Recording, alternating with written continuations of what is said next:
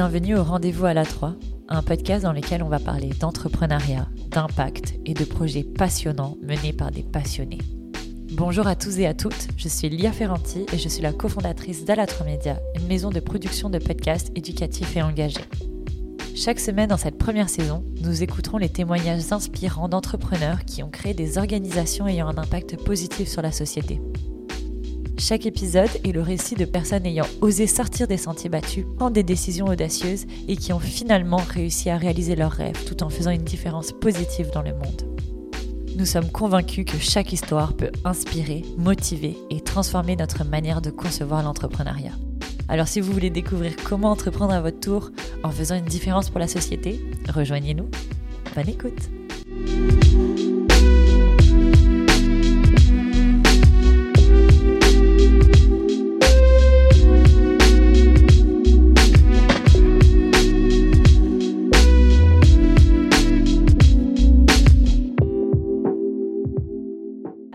merci beaucoup euh, Virginie et Audrey d'avoir accepté euh, de venir sur notre podcast. Donc, vous faites partie un peu de notre première série dans laquelle on interviewe des entrepreneurs qui ont choisi ou pas d'aller avec des incubateurs et de voir un peu leur parcours et d'y retourner après. Donc, on commence une première fois aujourd'hui et dans 6-8 mois quand il y aurait eu des belles avancées euh, dans vos entreprises ou pas, parce que le droit euh, à l'arrêt aussi est autorisé. Hein. Il n'y a pas d'échec euh, dans l'entrepreneuriat, il y a juste des leçons. Donc on pourra voir un peu comment ça a avancé et on pourra discuter un peu de votre parcours. Donc aujourd'hui, on peut commencer déjà avec Virginie. Est-ce que tu veux nous parler un peu de ton parcours personnel et comment tu as commencé l'entrepreneuriat? Ben oui, merci beaucoup Lia euh, pour cette invitation. Je pense que j'ai toujours été un peu entrepreneur dans l'âme. Euh, j'ai toujours aimé ça, organiser des événements. Et puis, je pense que de, je, ce qui s'est passé, c'est que, ben, vous l'entendez à mon accent, je viens de la France. Euh, et depuis dix ans, je vis à Montréal. Et j'ai toujours été très curieuse avec cette ville qui nous offre monts et merveilles euh, en termes de tourisme, de culture, de localité. Et euh, cet attrait pour euh, l'événementiel et en même temps ce goût d'aller toujours chercher de meilleures informations et en plus, bah, étant française, toujours rencontrer des Français qui arrivent, qui ont besoin de conseils. Tout ça, ça a fait que, au bout d'un moment, je me suis dit, et pourquoi pas, j'aiderais plus officiellement ou même de manière plus entrepreneuriale bah, ce côté conseil et soutien aux nouveaux arrivants. Donc c'est comme ça que ça a commencé. Et toi, Audrey? Euh, je te dirais que ben, moi, c'est vrai que bon, mon entreprise, elle tourne plus au niveau de la musique classique pour sensibiliser en fait les gens, les jeunes et les moins jeunes à la musique classique. Moi, je suis tombée dedans un peu euh, sans trop savoir comment ni pourquoi, assez jeune. Euh, apparemment, j'aurais euh, dit à mes parents à 4 ans, je vais apprendre le piano. C'était sorti de nulle part. mes parents n'avaient pas, pas beaucoup de moyens, mais quelques temps après, il y a un piano qui est arrivé dans la maison. Puis c'est comme ça que ça a commencé. J'ai toujours aimé la musique. Ça a toujours fait partie de mon univers. musique et dessin, en fait. Les deux ont toujours été liés. J'ai été faire euh, des études en, graphisme, puis quand je suis arrivée au Québec, il y a maintenant 16 ans, parce que moi aussi je suis française, euh, ben, finalement j'ai repris des études en musique parce que je sentais que ça me... C'est là où je devais être, en fait. Et là, j'ai découvert euh, ou redécouvert un monde et, j'étais un peu attristée de voir que la musique classique était toujours laissée de côté. donc, au travers de, mon parcours, on va dire, euh, de formation universitaire. Ça, a, ça a commencé à me donner des idées, puis je pense un peu comme tout le monde avec euh, la pandémie, ça, on, s'est un petit peu plus recentré sur nous-mêmes, sur ce dont on avait besoin pour être mieux avec nous-mêmes. Fait que j'ai commencé à dessiner, puis on m'a dit mais qu'est-ce que tu vas faire avec ça? J'ai dit j'ai aucune idée. Puis finalement le projet en lui-même, ça a pris un petit peu de de temps avant que ça s'imbrique, mais c'est un, un, peu comme ça, dans le fond, que l'idée est venue, puis que je me suis dit à un moment donné, euh, j'ai déjà été travailleur autonome il y a quelques années, puis je pense que j'étais pas assez mûre pour ça. J'avais pas de clé, j'avais pas de. Tu vas un peu, tu, tu navigues un peu à l'aveugle. C'est pour ça que finalement, je l'avais laissé un peu de, un peu de côté. Là, on se dit peut-être c'est pas fait pour moi finalement. Puis euh, c'est un peu comme ça que j'en suis venue à me dire, ok, là j'ai besoin d'aide, donc pourquoi pas effectivement un incubateur, puis euh, pour avoir des clés, etc. Et comment euh, tu as choisi euh, l'incubateur de fondatrice? Alors en fait c'est très drôle parce que là en ce moment je suis à HEC Montréal et puis j'ai un cours, non, je, suivais un cours qui m'intéressait pas vraiment en fait à la base, faut le dire. puis en discutant avec les personnes qui étaient dans mon groupe d'études, il y a une fille d'enfant qui me disait mais pourquoi est-ce que est-ce que tu as déjà entendu parler de, de Startup Montréal, euh, de programme fondatrice? Puis elle-même avait déjà été formatrice, en fait. Elle avait déjà donné des ateliers pour, pour eux. Puis je dis, bah non, je connais pas du tout. Fait que je suis allée regarder sur le site. Puis en fait, c'était juste parfait, la description de ce qui était offert. Juste pour les femmes en plus. Donc, tu sais, il y a ce sentiment de communauté, puis de d'appartenance à un groupe, tu sais. Donc, euh, j'ai ok, je tente. Puis l'application était vraiment euh, très proche. Donc, j'ai dit, ben on verra, tu sais, on se lance, puis go. Ouais, ben oui, au final, il n'y avait rien à perdre hein, à appliquer. Et toi, Virginie, pourquoi tu as choisi d'aller avec un incubateur? Euh, Ça fait euh, quelques années que euh, je me remets à, à, étudier, parce que surtout de d'où je viens, euh, on a hâte de quitter les études, mais pas d'y retourner. et je pense que même avant la pandémie, je recommençais à me former un peu. C'est quelque chose maintenant qui est un peu dans mon mindset de vraiment m'éduquer et d'aller m'éduquer auprès des meilleurs. Alors, euh, quand euh, j'ai eu cette idée d'entrepreneuriat, je me suis dit, bon, alors comment ça se passe ici au Québec? Est-ce qu'il y a du soutien? Est-ce qu'il faut payer? Est-ce que c'est gratuit? Mhm. C'est quoi les organisations? Et euh, pareil, je pense que bah, Startup Montréal euh, apparaît toujours euh, dans les premiers. Et un peu comme Audrey, je, suis un peu tombée par hasard au dernier moment, avant la, comment on appelle ça, la fin des inscriptions. Et je me suis dit, pourquoi pas? Mais j'y suis vraiment y allée, aller au hasard. un beau hasard parce qu'au final, quand j'ai reçu le courriel d'acceptation, j'ai dit ouais, c'était trop bien, mais je ne savais pas du tout dans quoi je m'embarquais. Ouais. Et toi, Audrey, est-ce que tu savais un peu euh, dans quoi tu allais euh, t'embarquer? Pas du tout. Ça peut pour rassurer moi non plus. Euh, parce que nous aussi, hein, on l'a fait. Puis j'avais aucune idée. Moi aussi, j'ai appliqué exactement comme vous. Un peu dernière minute, c'est passé comme ça dans sur LinkedIn. Puis je l'ai vu parce que quelqu'un l'a partagé. Et je me suis dit, ok, bon bah on essaye, on applique. Au pire. Puis après, quand j'ai vu qu'il demandait une vidéo, là j'ai commencé un peu à hésiter. Puis après, finalement, je l'ai fait. Puis... Mais je comprends complètement. Quand on commence un incubateur, je trouve, on sait jamais vraiment à quoi s'attendre. Même s'il y a un programme qui est écrit, on sait jamais vraiment qu'est-ce qui va se passer. Mais au final, euh, nous, de notre côté, on en a tiré vraiment des belles, euh, des belles leçons. Je sais pas, vous, euh, vous deux. Mais oui, bah déjà un incubateur, c'est quoi? Enfin, on entend parler, ou souvent on l'entend dans, les, dans le monde des startups ou dans les nouvelles technologies un incubateur, un, accélérateur, mais c'est, c'est, En fait, c'est fou. Parcours fondatrice, c'est un petit parcours. Il y a des incubateurs, des fois, qui te prennent sur six mois, un, an, deux ans. Euh, c'est un petit parcours, mais hyper enrichissant moi, souvent, j'essaye de me dire, bon, bah voilà, pareil, comme tu disais, si demain on arrête ou on fait autre chose, ben, mais on apprend tellement de choses qui nous servent aussi dans notre vie personnelle, euh, les finances, euh, euh, les ventes, le marketing, les la, gestion des réseaux sociaux. Moi, ce que j'en tire aujourd'hui, c'est que je suis à un niveau auquel j'aurais été peut-être si j'avais avancé toute seule au bout de deux ans, trois ans. Euh, c'est vrai que des fois, on a aussi ce sentiment, euh, on veut avancer tout seul, ou on sait où on s'en va, on veut faire chose, voilà. Et en fait, se faire accompagner, euh, c'est c'est un début d'une belle vulnérabilité aussi qu'on voilà, qu'on partage avec d'autres jeunes entrepreneurs. Et en fait, c'est le plus beau cadeau qu'on puisse s'offrir parce que c'est ça. Après, c'est pas ça t'ouvre pas une ou deux portes, ça t'ouvre des milliers de portes. Non, c'est vrai. Et là, c'est là où on en est en fait aujourd'hui là. Puis comme tu dis, le temps, c'est un des trucs qui est reproché souvent aux incubateurs, que tu dois suivre leur rythme, mais au final, des fois, ce rythme théorique qui t'aide aussi un peu à réfléchir euh, sur tes choses à toi. Et toi, Audrey, euh, qu'est-ce que tu penses euh, en avoir tiré? Moi, ça m'a apporté beaucoup de, de réflexion, en fait. ça m'a obligé à me questionner, autant sur moi, mes capacités, mes compétences, sur mon projet. Est-ce qu'effectivement c'était viable, c'était intéressant comme idée ou pas euh, En dehors de ça, euh, ben, effectivement, c'est, euh, comme je disais tantôt, je pense on, a, on est entouré, donc on apprend à se connaître. Il y a des belles amitiés qui se tissent et ça, je trouve que c'est hyper précieux. Après, fait, oui, le rythme était quand même, je trouve, je trouve que c'était quand même intense. Ça nous oblige à nous pousser euh, en dehors de notre zone de confort, mais en même temps, je pense que c'est comme un test un peu pour savoir euh, est-ce que c'est vraiment fait pour toi ou pas. Puis tous les outils sont pas obligés de nous parler, ou en tout cas, des fois c'est ça qui est un peu compliqué, c'est que tu en es à un stade d'évolution en fait dans ton projet, de progression. Puis on te donne un outil ou on te donne des informations, mais pas capable encore de t'en servir.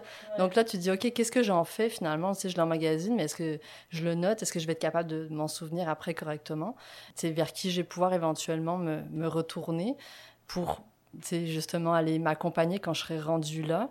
Euh, je trouve que c'est ça qui était un peu euh, challengeant. Qui était un peu challengeant parce qu'au final, on se mettait, euh, je pense qu'on en a parlé aussi beaucoup entre nous, mais on se mettait nous-mêmes la pression. C'est même pas la pression finalement de l'incubateur, mais nous-mêmes, on se disait, ah, ok, il y a ça.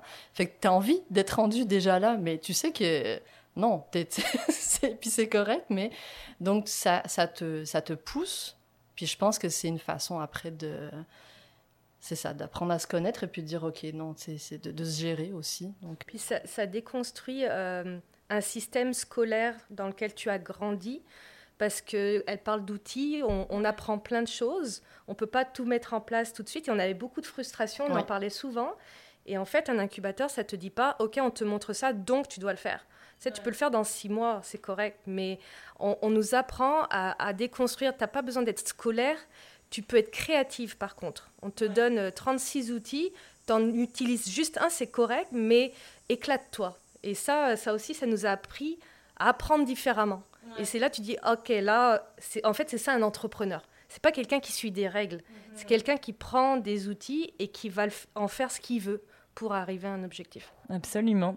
Et est-ce que vous voulez nous parler un peu de maintenant euh, où vous en êtes rendu euh, avec vos projets? Vous pouvez, si vous voulez, faire un mini pitch, euh, nous faire une petite. Audrey? On y va. ben, dans le fond, c'est ça. Mon, entreprise s'appelle Lyriamuse. Donc euh, moi, ce que je vise, c'est sensibiliser les jeunes et les moins jeunes à la musique classique.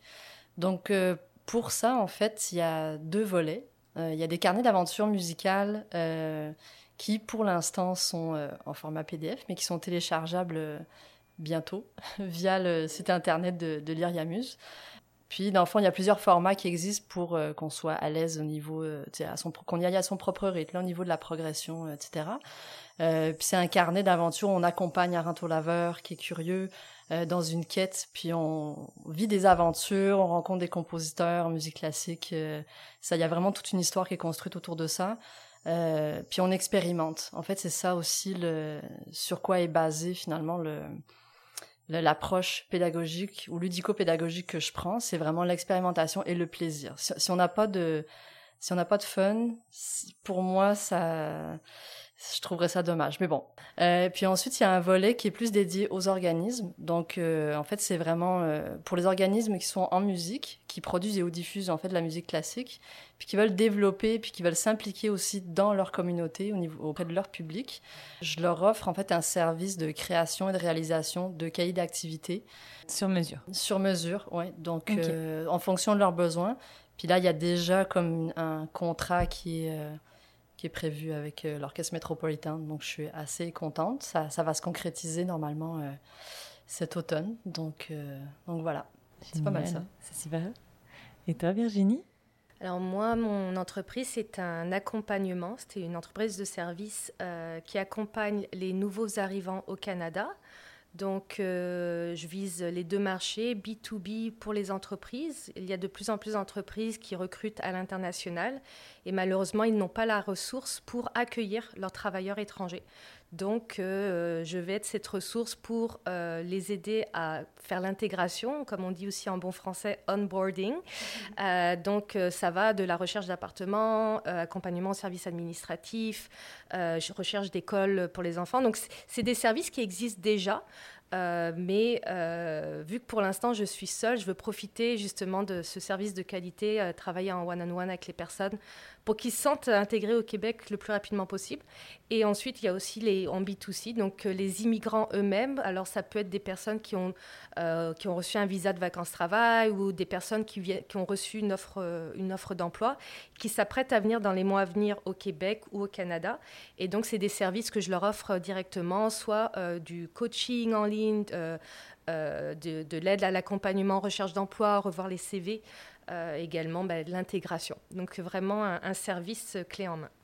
Pour les auditeurs, B2C, c'est business to consumer, c'est d'entreprise à consommateur, et B2B, c'est business to business, donc d'entreprise à entreprise. C'est les deux volets dans lesquels on classe la création de valeur d'une entreprise. Évidemment, les liens de leurs entreprises seront dans la description du podcast. Et euh, maintenant, est-ce que vous voulez un peu m'expliquer, euh, euh, est-ce que vous retourneriez dans un incubateur? C'est quoi vos prochaines étapes? Ben, Moi, je peux en parler, oui. présentement, je suis avec District 3 pour leur court programme d'idéation cet été. Donc c'est un peu un, retour en arrière, c'est pour les personnes qui commencent une entreprise, euh, mais en fait euh, c'est parce que ils m'offrent la possibilité de continuer avec eux. Euh, District 3, c'est un incubateur qui met l'emphase sur l'impact social et les technologies. Donc, donc j'ai très hâte de voir où ça s'en va. le programme se termine à la fin du mois et normalement je vais pouvoir continuer euh, sur un, programme d'incubation. Euh, également, euh, là, je suis en discussion avec MT Lab, qui, eux, est un incubateur qui offre du soutien surtout dans les entreprises en tourisme.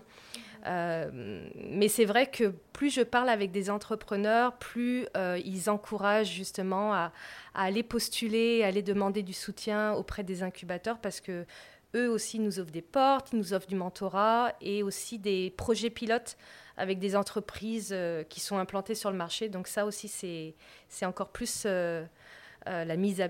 Tu, tu, tu, tu te jettes à l'eau en fait. Ouais, bah tu te jettes à l'eau en, voilà. Donc c'est euh, un peu mon, mon chemin personnel euh, avec les incubateurs. Puis en plus, s'ils te proposent des projets pilotes avec déjà, euh, c'est facile parce qu'une des plus grosses étapes, c'est trouver ses premiers clients. Alors Exactement. que là, ils sont déjà fournis.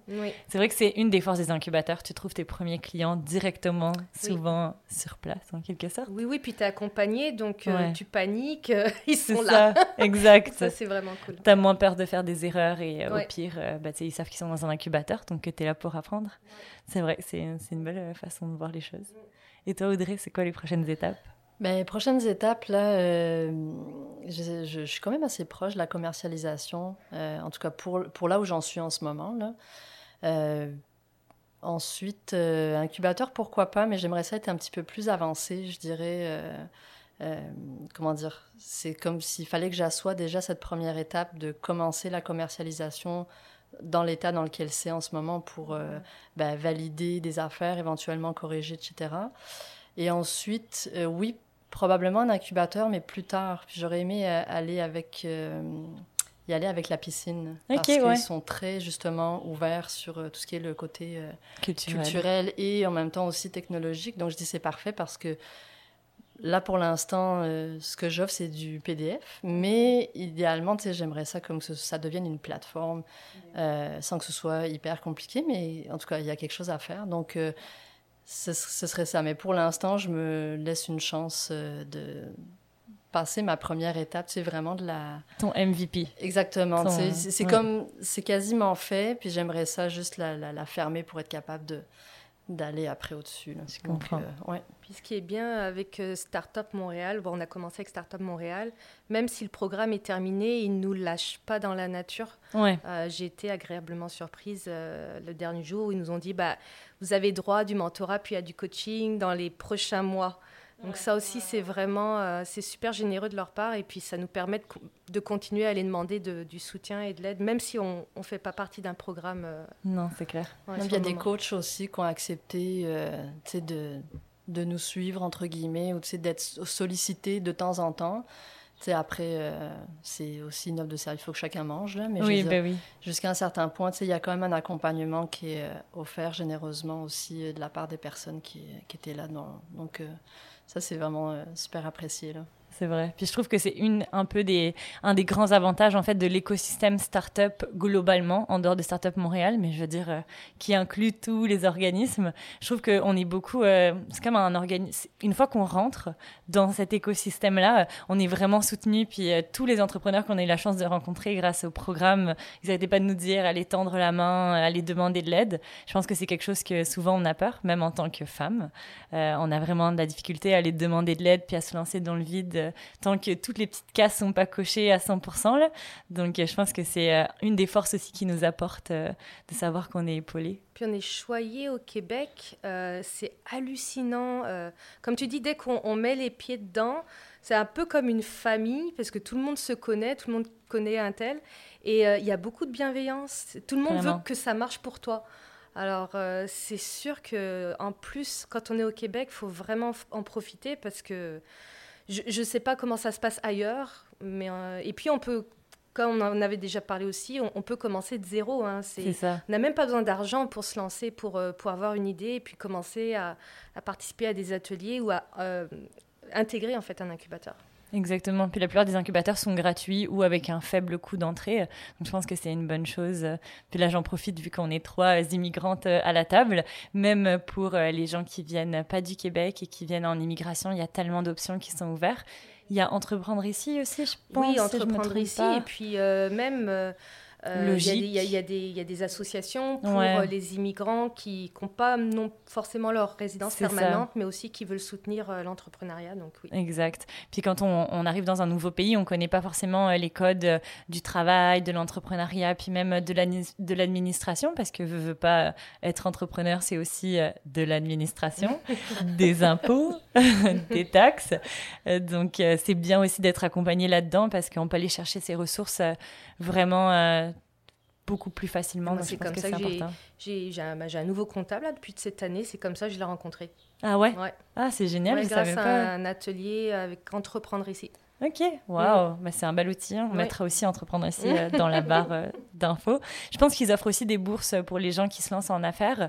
Et c'est pas forcément, vous n'avez pas besoin d'avoir une idée euh, d'innovante qui va révolutionner le monde. Je pense que je sais plus qui c'est qui me disait ça, que c'est quelqu'un qui voulait ouvrir un, cabinet de kiné qui a eu une des bourses par exemple. Mm.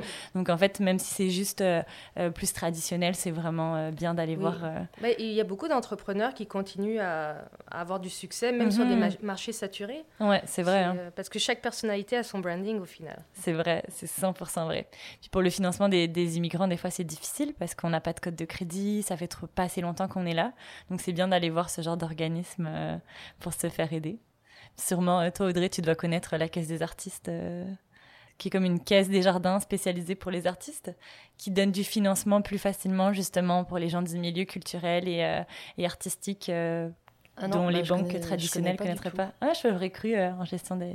C'est des jardins, non? Je pense que c'est des jardins, je suis pas certaine. Bah, ça me dit quelque chose, mais en même temps, tu sais, je peux pas euh, dire oui. Euh, oui, bah oui. Mais bah je veux dire, ça, ça me dit quelque chose, mais merci en tout cas. Plaisir. mais c'est ça que je trouve des fois un peu étourdissant, c'est qu'il y a tellement de. C'est ça. Il y a tellement d'offres, que ce soit les incubateurs, que ce soit, tu sais, justement pour le financement. Puis même là, en ayant eu une carte, tu sais, avec qui, qui regroupe tout, des fois tu te dis, il y a tellement d'offres qu'on ne sait pas vers qui se tourner, tu sais. Alors, c'est du temps, c'est de la recherche aussi, là, pour être sûr d'être au bon endroit. Mais je pense qu'il y a aussi une volonté, comme tu disais, de quand, quand tu es entrepreneur, que c'est puis Virginie disait que tout le monde a envie que ça marche pour toi. Fait que si jamais tu tu euh, comment dire tu contactes quelqu'un puis qui te dit justement bah, ah non nous on peut pas faire ça mais va voir à telle autre place. Je suis sûre qu'ils pourront t'aider. Fait il y a comme euh, il y a comme une envie, si tu veux, de d'aider en fait, ouais, de, soutien, etc. Ça fait du bien. Clair. Mais euh, toi, Lia, tu veux pas aussi nous parler un peu de ton expérience? Parce que c'est bon de poser des questions, mais toi aussi, tu fais partie de. Oui, mais les auditeurs, euh, ils me connaissent maintenant. ben, moi, c'est comme vous. Hein, nous, on avait déjà, bah, nous, un petit peu différemment, on avait déjà une entreprise à ce moment-là, mais euh, nous, l'incubateur nous a tellement aidé à nous structurer parce que nous, on était une, organisation plus euh, organique. On s'est créé un peu euh, en ayant des clients au fur et à mesure, donc on s'est bâti avec ce qu'on avait, donc on n'avait jamais formalisé tous nos processus, tout, même nos postes, nos rôles. on faisait tout ce qui passait, puis sans avoir de distinction. Donc, je pense que ça a été vraiment. moi, j'ai adoré cette expérience. Je sais pas si je la referai je pense que oui. Mais en même temps, euh, je trouve que c'est tellement le fun aussi la première année de, de tâter un peu le terrain par soi-même, de voir. Peut-être que je l'aurais fait ou plus tôt dans mon parcours, avant même de commencer à avoir des clients, ou peut-être un peu plus loin. Euh, mais nous, on va, on va continuer, c'est sûr, on va aller avec d'autres incubateurs euh, pour la prochaine année, parce que j'ai quand même adoré l'expérience. C'était super intéressant. Donc vous avez l'autre côté de la médaille.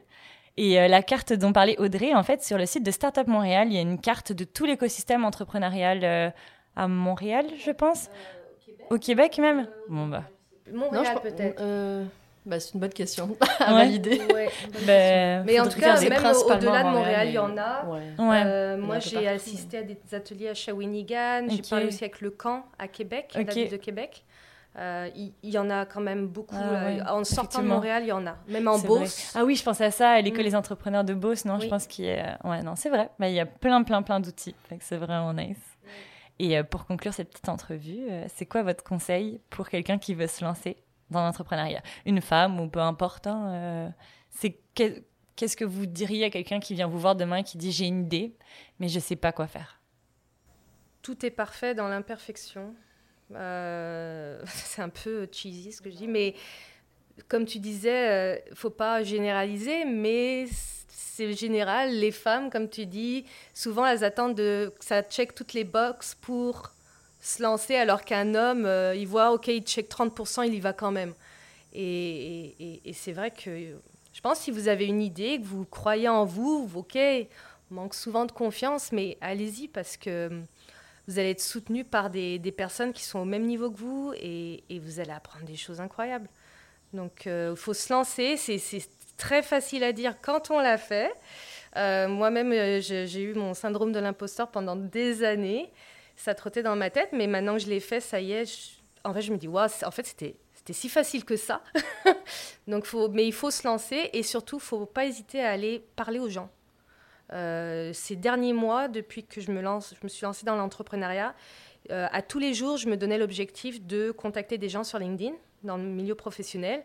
Euh, c'est fou à quel point les gens sont sympas et qui vous répondent.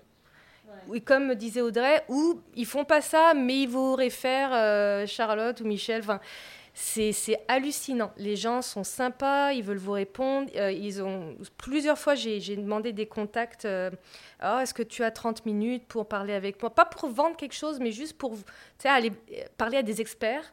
Et, et, les gens, ils sont, enfin, ils sont gentils, quoi. Ils veulent parler de, ils veulent partager leur expérience. Donc en tout cas. voilà. Ben, je dirais de ne pas hésiter, d'y aller, de, de, de, foncer, vraiment. Ça en vaut la peine. Euh, ne serait-ce que c'est ça, pour euh, tout ce qu'on peut y apprendre, pour les gens qu'on peut y rencontrer. Après, après de mon expérience personnelle, je dirais quand même de regarder euh, l'aspect juridique parce que veut veut pas, c'est quand même quelque chose qui, on dit tout le monde devrait connaître la loi. Et on n'est pas au courant de nos droits, on n'est pas au courant de qu'est-ce qu'on peut faire, qu'est-ce qu'on peut pas faire. Puis c'est normal, après on se tourne vers justement des gens qui ont étudié là-dedans.